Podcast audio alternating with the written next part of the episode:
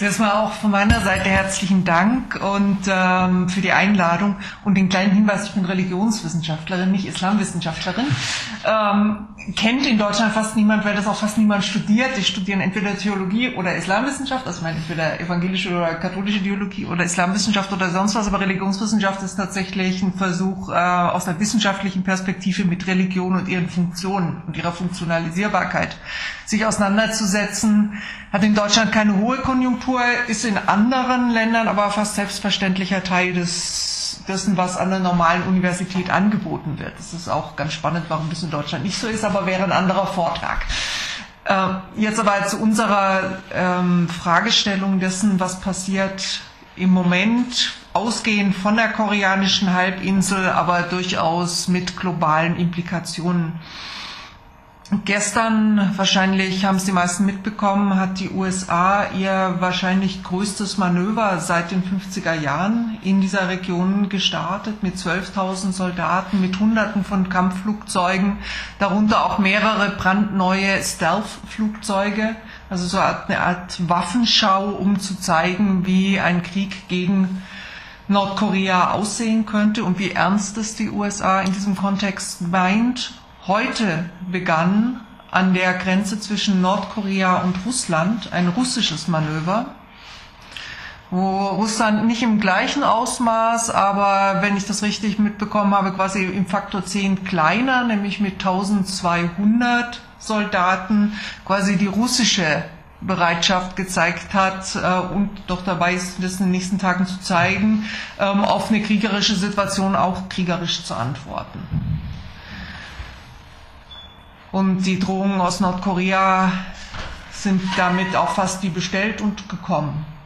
Da lassen sich ganz offensichtlich weder Trump noch Kim Jong-un jeweils lange bitten, auf Provokationen mit weiteren Provokationen einzusteigen. Also wäre es ein Drama, was man irgendwo aufführen würde, würde man sagen, unglaublich schlecht besetzt. Zwei Klischees, die aufeinandertreffen. Aber leider ist es kein inszeniertes Drama, sondern Realität in der zwar auch vieles inszeniert ist, aber die Menschen schlussendlich eben real sterben werden, wenn es denn eskalieren sollte. Und momentan sieht vieles danach aus. So hat ähm, die US-Seite in der Zwischenzeit ähm, angefangen vorzubereiten, die Familien von US-Soldaten, die in Südkorea stationiert sind, ähm, erstmal freundlich aufzufordern, vielleicht ähm, in die USA zu gehen. Also es ist noch kein formeller Beschluss, dass sie gehen müssen. Aber die Überlegungen beginnen eben die Familien abzuziehen. Und wenn Familien von Soldaten abgezogen werden, dann ist, ist klar, dass es ähm, sehr real eine Kriegsvorbereitung passiert. Wenn wir über die Situation auf der koreanischen Halbinsel reden, können wir nicht reden ohne das, was bereits angesprochen worden ist, nämlich den Koreakrieg. Das ist ein Bild aus dem Koreakrieg der von 1950 bis 1953 tobte. Ich will jetzt gar nicht so sehr was zu den Details sagen, aber wenn man den Kriegsverlauf anguckt, war innerhalb der ersten Monate sehr schnell klar, wie er enden wird, nämlich in dem Zustand, wie wir es heute haben, in einer weiteren Teilung, die ohnehin davor schon von der UN beschlossen worden ist, am 38. Breitengrad. Aber der Krieg wurde trotzdem noch fast drei Jahre länger geführt, als es eigentlich rein militärisch nötig war, mit dem Ergebnis, dass dieses Land vor allem im Norden komplett zerstört ist und Millionen von Menschen gestorben sind. Für diese Form der Kriegsführung gab es nie eine Entschuldigung, bis heute nicht, und es gibt bis heute keinen Friedensvertrag. Also seit 1953 sind die USA auf der einen Seite und Nordkorea, natürlich auch Südkorea, aber eben als Hauptprotagonisten ähm, in diesem Kontext die USA und Nordkorea ohne Friedensvertrag. Das Einzige, was es gab, war ein Waffenstillstandsabkommen, das aber vor einiger Zeit von Nordkorea aufgekündigt worden ist allerdings damals auch verbunden mit dem Angebot, durchaus in Friedensverhandlungen einzutreten. Dieses Aufkündigen war auch ein Ergebnis einer Frustration darüber, dass Friedensverhandlungen nie ernsthaft betrieben worden sind. Das ist vielleicht auch ein wichtiger Punkt und das ist eine der Hauptforderungen von Friedenskräften im Süden Koreas, dass sie sagen, wir müssen endlich ernsthaft Friedensgespräche mit dem Norden führen. Übrigens auch eine der eine der Forderungen, mit denen der jetzige Präsident Südkoreas gewählt worden ist. Aber dazu sage ich gleich noch mehr. Die Eskalation, die wir jetzt erleben, als eine zwischen Trump und Kim Jong-un, ist eine, die nicht vom blauen Himmel gefallen ist, sondern eine, die spätestens 2012 absehbar war, als sich die USA in einem strategischen Schwenk dafür entschieden hat, den Pazifikraum als einen wesentlichen Raum zu sehen, der, in dem die Frage der globalen Hegemonie in Bezug auf China ausgetragen wird. Und dieser strategische Schwenk ist bekannt geworden unter dem Schlüsselbegriff Pivot to Asia. Also der Schwenk nach Asien, strategische Neuausrichtung. Was aber nicht bedeutet, als 2012 Obama das verkündet hatte, ging man davon aus, es bedeutet, dass die USA infolgedessen die Konfrontation mit Russland eher runterfahren werden. Das ist nicht passiert, wie wir alle wissen. Ganz im Gegenteil, die ist seitdem auch nach oben gefahren worden. Was auch ganz praktisch bedeutet, dass so eine Konfrontation materiell unterfüttert werden muss, also dass Waffen gebaut werden müssen, dass Soldaten in Regionen entsendet werden müssen, es so versucht, das ein bisschen systematisch darzustellen, wo es mehr Truppenpräsenz gibt, wo ähm, Kampftruppen stationiert sind, wo ähm, die entsprechenden ähm, U-Boote mit nuklearen Sprengköpfen stationiert sind und so weiter ich werde das jetzt nicht im Detail ausführen. Wen es interessiert, den kann ich das Bild gerne schicken. Das ist gar nicht der Punkt. Der Punkt ist einfach, das kostet Geld, das hat die USA nicht. Ich kann zwar nachdrucken immer wieder, aber sie hat das Geld nicht. Und ähm, das ist der wesentliche Motor und der wesentliche Druck dafür, warum es einen starken Druck auf die NATO gibt, das 2%-Ziel endlich ernst zu nehmen. Wenn nämlich Staaten wie Deutschland, oder auch andere europäische Staaten endlich mehr ins Militär in Westeuropa investieren und damit die Drohkulisse gegen Russland aufhalten, kann die USA mehr ihrer Ressourcen im Pazifikraum einsetzen, um diese Drohkulisse aufrechtzuerhalten. Das heißt, im Umkehrschluss, wenn wir es hier schaffen, das 2%-Ziel zu kippen, sorgt es auch dafür, dass global die Eskalation nicht ganz so sehr anziehen kann. Also ich glaube, manchmal macht es Sinn, sich zu überlegen, dass Entwicklungen durchaus von einem Ende der Welt zum anderen Auswirkungen haben und dass Auseinandersetzungen, die wir hier gewinnen oder verlieren, auch ihre Auswirkungen woanders haben. Deswegen lohnt es sich auch sehr darauf zu gucken, was jetzt bei Koalitionsverhandlungen denn tatsächlich besprochen wird in Bezug auf, wie viel Geld wird zukünftig in die Bundeswehr gesteckt weil das wiederum Gelder sind, die dann wahrscheinlich sehr stark darin reinfließen werden, die Präsenz vor allem im Osten der Europäischen Union, im Osten der NATO ähm, einzusetzen für Ausbau von, brauche ich nicht weiter auszuführen, wäre auch nochmal ein anderes Thema. Wichtig ist aber, dass ähm, dieses, ähm, diese 2012er Entscheidung tatsächlich materiell unterfüttert wird seitdem durch diesen massiven Ausbau. Da spielt Nordkorea insofern eine wichtige Rolle, dass es in gewisser Weise den Vorwand dafür liefert. All die Stichworte, die die USA braucht für Sachen, die sie sonst vielleicht gar nicht so leicht vermitteln könnte, um rund um China aufzumarschieren. Und deswegen wäre Kim Jong-un nicht da, müsste man ihn fast erfinden dafür. Das ist übrigens einer der Gründe, warum China auch alles andere als glücklich ist darüber, was Nordkorea äh, gerade hier macht, weil sie es den USA ermöglichen, vor der Haustüre Chinas präsent zu sein. Und es ist ganz klar in den Strategiepapieren, die damals äh, und auch als Vorläufer schon vor 2012 formuliert worden sind, ist es klar, dass es bei dieser strategischen Ausrüstung in dem Pazifikraum wirklich vor allem um die Konkurrenz, die ökonomische, aber auch die globale Konkurrenz zu China geht. Ich kann da nachher auch ein Zitat vorlesen, aber erstmal ähm, versuche ich die Dynamik weiter zu beschreiben. Es gehört auch dazu den Ausbau eines Tiefseehafens in Südkorea, in dem atomar bewaffnete U-Boote untergebracht werden können, ein- und ausfahren können, ohne dass das überhaupt bemerkt werden kann, weil diese Tiefseehafen eben sich dadurch auszeichnen, dass die U-Boote ohne vorher aufzutauchen dort einlaufen können, gewartet werden können und so weiter. Also Nordkorea nie wüsste, ob so ein Atom-U-Boot wirklich vor Ort ist oder nicht. Ähm, dazu wird auf einer Insel mit schönen, wunderschönen Korallenriffen gegraben und die Natur zerstört. Das ist ähm, ein von der UNO geschütztes einmaliges ähm, Naturschauspiel, was es in der Zukunft nicht mehr geben wird. Die Bevölkerung vor Ort hat sich massiv dagegen gewehrt und wehrt sich immer noch dagegen auf Sechu, so heißt diese Insel. Und es gehört dazu das Aufstellen eines Radarsystems und eines Raketenabwehrsystems, oder man sollte vielleicht eher sagen Raketensystems, des ähm, sogenannten THAADs, also Terminal High Altitude und so weiter, Defense.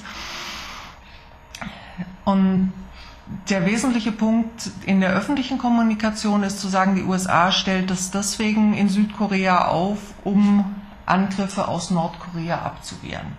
Und das kann dieses Gerät tatsächlich.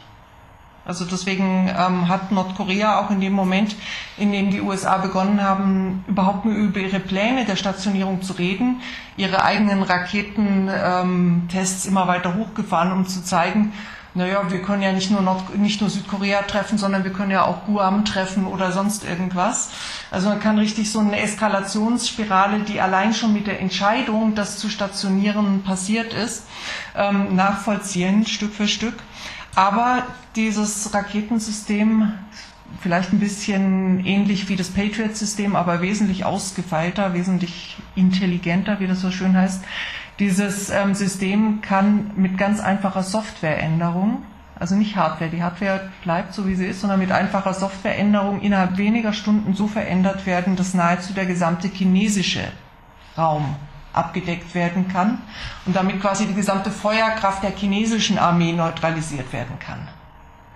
Das heißt, für China war diese Stationierung im wahrsten Sinn des Wortes eine Kampferklärung und hat ähm, zu massiven Druck der chinesischen Regierung auf die südkoreanische Regierung geführt, inklusive, inklusive Sanktionen der chinesischen Regierung gegen Südkorea, also zum Beispiel ähm, Sanktionen gegen einen großen Süßwarenkonzern, der hunderte von Läden in China betreibt, heißt Lotte. Manche kennen die, der betreibt nämlich auch Duty-Free-Shops in diversen Flughäfen global. Aber also der hat viel, viel, also größere Teile seines Absatzes in China gemacht, musste in der Zwischenzeit seine Läden schließen, ähm, gefährdet Tausende von Arbeitsplätzen in Südkorea. Das nur als ein Beispiel von, von vielen, vielen anderen. Das heißt, diese Entflechtung von vorher eigentlich recht engen ökonomischen Verbindungen zwischen Südkorea und China ist gerade in vollem Gange und durchaus ähnlich wie die ökonomische Entflechtung, die wir gerade zwischen Westeuropa und Russland erleben wo wir ja auch ein ähnliches Sanktionenregime Regime haben, was massive Auswirkungen für die Ökonomie hat. In Südkorea noch ein bisschen heftiger, weil dieses Land ja auch relativ isoliert ist in der Region. Also nur allein mit Japan und so und noch ein paar anderen Ländern in der Region macht nicht so viel Sinn und den großen Absatzmarkt China zu verlieren ist für Südkorea ein großes Problem, bedeutet Arbeitsplatzverlust, bedeutet ökonomische Probleme in dem Land und bedeutet dann auch eine soziale soziale Unruhen, soziale Verarmung und so weiter, brauche ich nicht auszuführen, dass das ähm, in der Gesellschaft ziemlich destabilisierend wirken kann. All das als Konsequenz dessen eine simple Stationierungsentscheidung eines Raketensystems. Das sollte bis Ende 2017 komplett stationiert sein.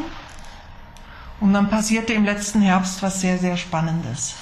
Das ist die enge Verbündete der USA, Präsidentin Park, konservative Präsidentin auf einmal massiv von der eigenen Bevölkerung unter Druck stand. Also es war nicht auf einmal, aber es war dann sehr deutlich sichtbar auf einmal. Präsidentin Park ähm, ist die Tochter des früheren Diktators Park, also bis in die 80er Jahre war Südkorea ja Diktatur. Ist vielen nicht so ganz bekannt, aber war bis in die 80er Jahre Diktatur. Sie war seine Tochter und gut für seinen Vater kann man nichts. Das ist einfach so. Aber sie hatte schon unter ihrem Vater als First Lady gearbeitet. Also war, sie war Anfang 20, als der im Amt war. Und ähm, da die Mutter einem Anschlag gestorben ist, hat also die jetzt die bis 2016 im Amt befindliche Präsidentin Park schon in den 80er Jahren als First Lady gearbeitet und ist mit den gleichen Herangehensweise und dem gleichen politischen Verständnis selbst wieder Präsidentin geworden. Also mit wenig Verständnis für Demokratie, mit sehr enger militärer Kooperation mit den USA, die damals ja auch die Grundlage war, warum diese ähm, Diktatur so lange und so gut halten konnte. Und das hat die Bevölkerung zunehmend in Unruhe versetzt, weil immer mehr Menschen verhaftet worden sind. Und im letzten Herbst gab es wirklich Millionen Demonstrationen, Kerzenlichtdemonstrationen über einen sehr, sehr langen Zeitraum In den deutschen Medien ist das nur als Empörung über die Korruption gegenüber der Vertrauten der Präsidentin thematisiert worden. Und das war es auch. Also eine Vertra enge Vertraute der Präsidentin hat es geschafft, aus der Staatskasse Millionen in ihre eigene Stiftung und in den Reitunterricht ihrer Tochter und in alles Mögliche zu bekommen. Ja, das regt Menschen auf, das ist richtig. Aber das allein hätte Menschen nicht dazu gebracht, über Wochen immer am Wochenende in allen großen Städten mit Kerzenlicht und eben in diesem Ausmaß, wie man es hier sehen kann, ähm, immer wieder zu protestieren und so einen Druck zu entfalten, dass ähm, größere Teile der Regierungspartei sich von der Präsidentin losgesagt haben, sie ihre Machtbasis verloren hat und sie in der Zwischenzeit im Gefängnis sitzt. Man muss sich wirklich überlegen, was es bedeutet, einer Präsidentin, die so fest im Amt war, ähm, die Stirn zu trotzen, mit Protesten und es hinzubekommen, dass sie in einer friedlichen Art und Weise gehen muss und ähm, schlussendlich dann im Gefängnis sitzt. Sie kam auch nur an die Macht durch massive Wahlmanipulationen. Der Geheimdienst hat für sie Wahlkampf gemacht mit Millionen von Facebook- und Twitter-Posts, die Gegenkandidaten jeweils als Agenten des Nordens denunziert und äh, erklärt, äh, wenn die gewählt werden, dann ähm, hat der Norden leichtes Spiel und eure Sicherheit ist in Gefahr hat genügend Menschen verunsichert. Die waren nicht unbedingt überzeugt, aber sie waren eben verunsichert, was vor allem bedeutete, dass diejenigen, die potenziellen äh, Wähler der Gegenkandidaten gar nicht zur Wahl gegangen sind. Also Frau Park hat dadurch nicht mehr Unterstützung bekommen. Die Menschen wussten schon, wer sie ist. Aber sie waren verunsichert, was die Gegenkandidaten bedeuten. Und ähm, während sie dann im Amt war, gab es dann eben diese Entscheidung für die Stationierung des Raketensystems, die in der Bevölkerung überhaupt nicht beliebt war, nicht nur wegen der Sanktionen Chinas, sondern auch weil alle dort vor Ort wussten, das bedeutet Eskalation. Es gab verschiedene andere Dinge, dass Gewerkschafter bis zu der Gewerkschaftsführung verhaftet worden sind, wo zum Glück wenigstens Amnesty ein paar Kampagnen dagegen gemacht hat, für, um darauf aufmerksam zu machen dass es diese Verhaftungen gab. Also wirklich muss ich vorstellen, Gewerkschaftsführer wurden dafür, dass sie Streikkampagnen angeführt haben, verhaftet. Zu jahrelangen Gefängnisstrafen verurteilt.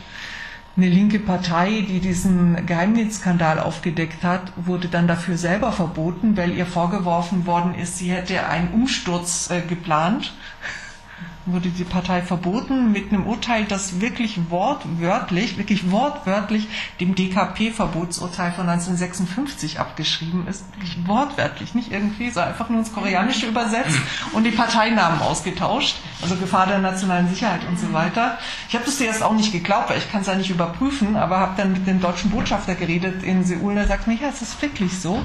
In der Zwischenzeit ist es auch wissenschaftlich aufgearbeitet. Es gibt so eine furztrockene Zeitschrift für Parlamentsangelegenheiten, die genau diesen Vorgang aufgearbeitet hat, also wie das deutsche Beispiel in diesem Bereich genommen worden ist, um dann eine unliebige südkoreanische linke Partei zu verbieten.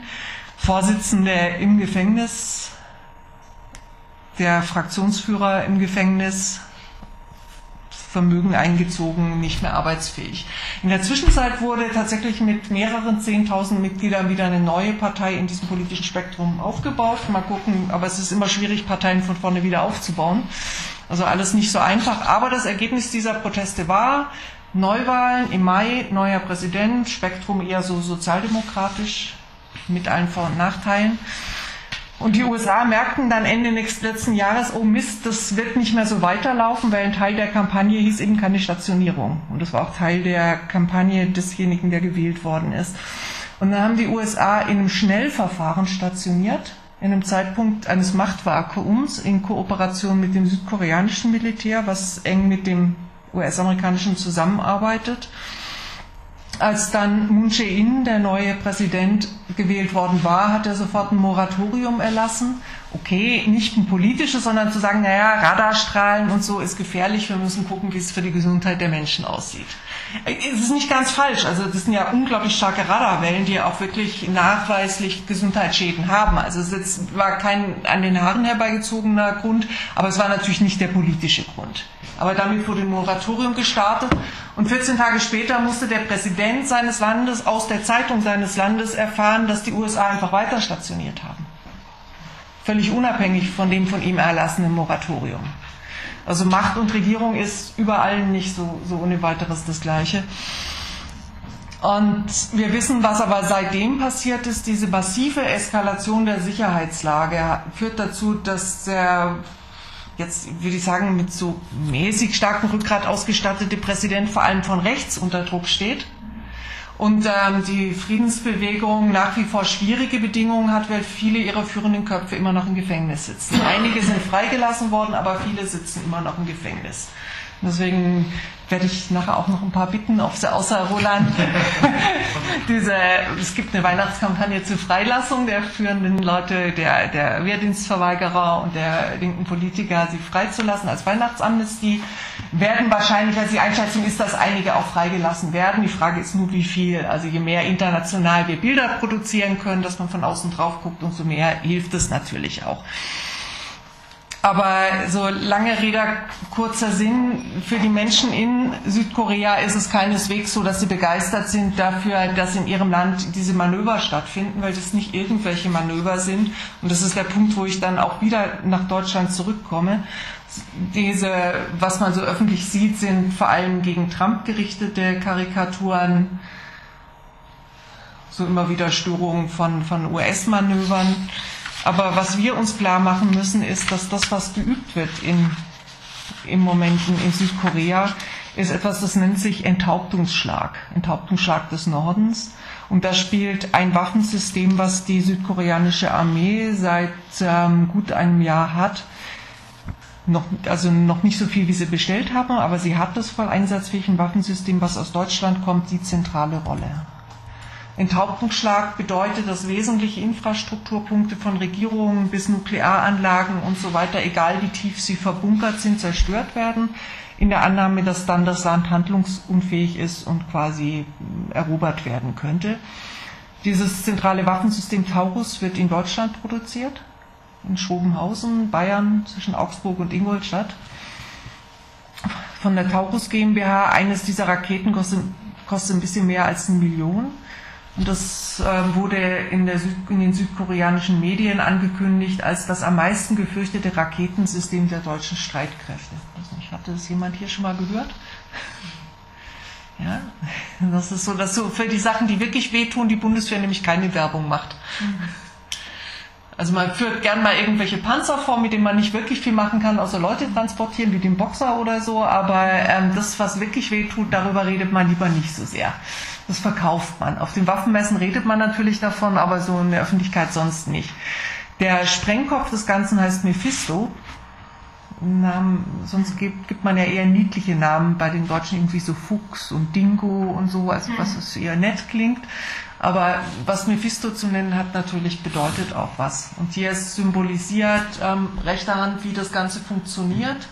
Das ist ein Raketensystem, also so ein Marschflugkörper, der nicht nur eine Sprengladung und nicht nur zwei, sondern fast beliebig viele Sprengladungen haben kann und mit vorher definierten Tiefen, in denen die zum Einsatz kommen. Also der sprengt sich zum Beispiel durch eine vier Meter dicke Betondecke in den ersten Tunnelebene, dann durch die nächste entsprechend dicke und so weiter und ähm, bringt dann die schlussendliche Hauptladung in dem vorher definierten Segment zum Einsatz man muss natürlich dann wissen, was das ist. Also das heißt, man braucht schon Spionagedaten, aber nichtsdestotrotz ist es ein hocheffizientes Mittel, mit dem tatsächlich ein, ein Krieg gegen Nordkorea denkbar ist.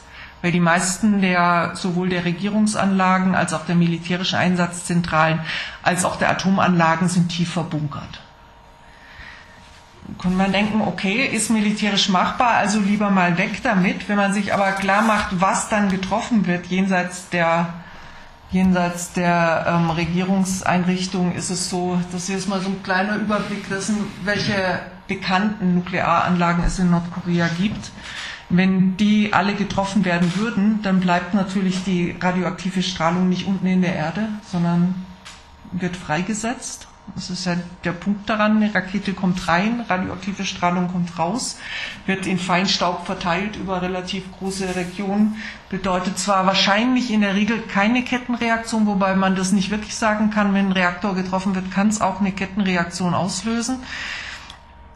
Ähm, bedeutet aber in jedem Fall eine Verstrahlung dieser Region, eine Verstrahlung des chinesischen angrenzenden Gebiets und des russischen angrenzenden Gebietes und natürlich Südkoreas.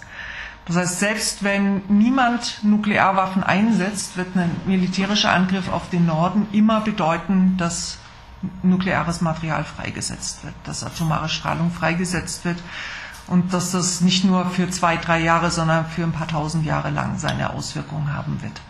Und deswegen sollte man sich halbwegs klar machen, dass alle Szenarien, die gerade diskutiert werden, ein hohes Risiko in sich bergen. Und allein wenn man sich das klar macht, sollte man sofort aufhören, über militärische Szenarien zu reden und sofort anfangen, über politische Lösungen des ganzen Konflikts zu reden. Und der Mechanismus, über den es funktionieren könnte, ist so ähnlich wie, die, wie der Deal mit dem Iran. Dummerweise wird er aus meiner Sicht gerade extrem fahrlässig in Frage gestellt. Also statt im Zweifelsfall noch zu versuchen, mit dem Iran nochmal nachzuverhandeln oder zu gucken, was man präzisieren kann, wird, er, wird schlicht der Glaube an Verhandlungslösungen zerstört in der Art und Weise, wie gerade mit dem Iran umgegangen wird. Aber nichtsdestotrotz können wir auch hier ein bisschen dafür beitragen, dass es nicht weiter eskaliert, indem wir Druck darauf machen, dass keine Waffen mehr nach Südkorea geliefert werden. Gerade solche Waffen, die wesentlich zur Eskalation beitragen, indem wir hier dafür sorgen, dass die militärischen Ausgaben deutlich gesenkt werden und indem wir vor allem versuchen, diese, diese Schockstarre, mit der auch unser politisches Establishment darauf guckt, zu überwinden und tatsächlich ähm, sprechfähig zu werden und zu sagen, egal wie schlimm Kim Jong-un sein mag, es geht um Millionen von Menschen, die dort leben. Und deren Leben darf uns einfach nicht egal sein. Und es wird uns schlussendlich in der Konsequenz auch nicht egal sein, weil die Konsequenz dieses Krieges werden alle ausbaden müssen. Und deswegen hoffe ich, dass ich jetzt für eine gewisse Aufmerksamkeit sorgen konnte, dass dieser Konflikt uns angeht. Und wir können den Menschen im Land selber, die ja wirklich sehr wirkmächtig sein konnten, helfen, noch wirkmächtiger zu sein, wenn wir dafür sorgen, dass führende ähm, linke und Friedensköpfe aus den Gefängnissen wieder frei werden. Das hilft sicherlich für die Organisationsfähigkeit der Friedenskräfte ein bisschen mehr. Und deswegen hoffe ich, auf spannende Fragen und eine Diskussion und bin gespannt, was Roland noch sagt. Dankeschön erstmal. Ja, danke.